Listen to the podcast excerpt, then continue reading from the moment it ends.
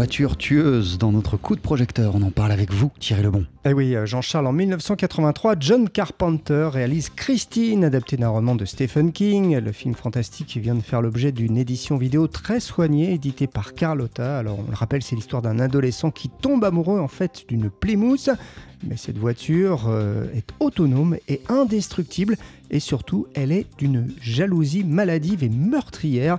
On écoute euh, Mélanie Boissonneau, elle est docteur en cinéma. Ce qui est intéressant, c'est que Carpenter, avec son, son scénariste Bill Phillips, a choisi de faire de Christine la star euh, du film. Alors que dans le livre, la voiture est possédée par l'esprit de son propriétaire. C'est un peu moins clair. Alors que voilà, dans le film, vraiment, c'est Christine qui est possédée. Christine, elle est diabolique depuis sa naissance. On la voit, c'est la première scène du film. Elle est, elle est rouge dans une chaîne de montage de voitures blanches. Elle fait du mal dès qu'elle est euh, finie d'être montée. Et donc Christine, c'est vraiment la star du film. Dans Christine, Thierry, les relations entre le jeune homme Arnie et sa voiture sont extrêmement particulières. Bah oui, parce que euh, cette sublime Plymouth est vraiment considérée comme une femme euh, dans le film et John Carpenter le montre clairement. Ça donne lieu quand même à des scènes euh, assez incroyables dans le film, notamment cette scène où elle se reconstruit, elle s'auto-répare et c'est filmé comme un striptease. Et vraiment, musicalement, on a une, une façon de montrer le personnage qui regarde cette voiture. Il lui dit Show me, donc montre-moi, montre-moi ce que tu sais faire. Et donc là, elle se répare. Il y a une espèce de musique de striptease. Donc il y a vraiment. Et on a ce, contre-champ sur Arnie qui la regarde avec un air complètement amoureux. Donc vraiment, la, voiture, elle est. Euh, elle est considérée comme une femme. Enfin, là, clairement, il y a un désir euh, hétérosexuel. Hein, c'est Christine.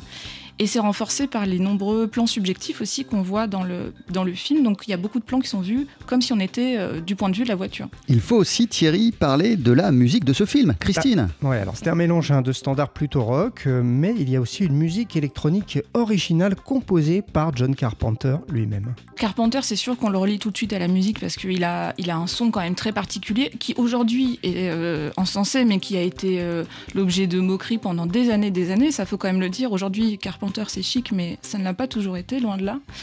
Et ce qui est intéressant dans Christine, c'est qu'effectivement, Carpenter, on le voit dans le making-of hein, qui est dans le coffret euh, Christine, il s'est enfermé a priori pendant trois semaines euh, et il a travaillé euh, la nuit voilà, à sa musique. Et un jour, il est arrivé, puis il a dit c'est bon, j'ai la musique. Et voilà, tout a collé.